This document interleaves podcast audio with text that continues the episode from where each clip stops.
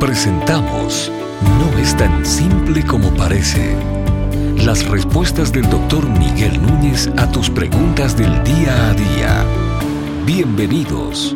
¿Por qué no se sabe nada acerca de la adolescencia y juventud de Jesús? Bueno, no sabemos, no sabemos por qué Dios decidió no revelar absolutamente nada, pero por otro lado, es muy posible que no hay nada revelado porque Jesús vivió una vida eh, de manera más o menos natural durante ese tiempo.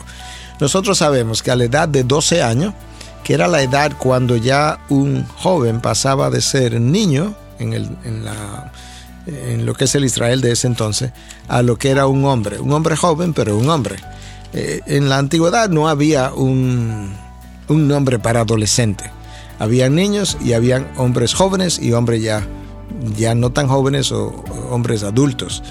Eh, eso es algo como una invención más o menos reciente. Entonces, nosotros sabemos que a los 12 años Jesús fue encontrado en el templo discutiendo con aquellos que eran considerados de mayor conocimiento y que Jesús dijo que él estaba en los negocios de su padre cuando María le encuentra. ¿Por qué Jesús aparece en el templo a la edad de 12 años? Bueno, porque él no podía ir al templo antes de los 12 años porque era un niño. Y en realidad los niños comenzaban a asistir al templo después de la edad de 12 años cuando ya, ya eran considerados un hombre joven a partir de ese momento. Ah, todavía los judíos hoy hacen lo que llaman el bar mitzvah, que es la, como una, un ritual a la edad de 12 años donde ese niño comienza a entienden ellos a pensar como un hombre joven y donde debiéramos verlo de esa, de esa manera. Entonces sabemos que a los 12 años él estaba en el templo. Y luego no sabemos más hasta los 30 años. El libro de Lucas en 3.23 dice que y cuando comenzó su ministerio Jesús mismo tenía unos 30 años, siendo como se suponía hijo de José, quien era hijo de Elí.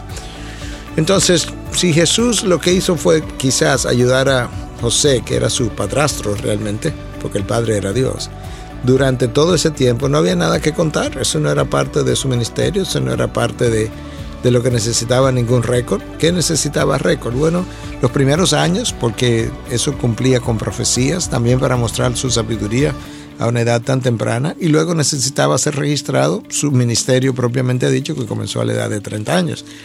Múltiples especulaciones se han hecho de que Jesús fue a la India durante ese tiempo, de que Jesús se fue a vivir con los escenos. Los escenos fue una fue un grupo, como los fariseos, pero todavía mucho más estrictos, que se retiraron de la sociedad judía, fueron al Mar Muerto y en las, en las cuevas del Mar Muerto escondieron ahí muchos de los rollos, lo que hoy se llaman rollos del Mar Muerto, que eran rollos donde habían libros escritos, libros de las mismas escrituras, del mismo Antiguo Testamento, y otros documentos también que fueron encontrados a partir del año 1948. Entonces se dice que Jesús se fue al, Mar Muerto, al desierto, que vivió con los escenos y que luego regresó, regresó a Jerusalén. Se habla de que Juan el Bautista también fue uno de esos escenos que vivió en el desierto y que por eso se dice que eh, la palabra dice acerca de Juan que este es uno que clama en el desierto, eh, allanar los caminos, que todo ese tipo de cosas. No hay ninguna evidencia en ningún documento, ni en tradición oral, excepto en estos documentos gnósticos y cosas de ese tipo, documentos especulativos acerca de todo esto.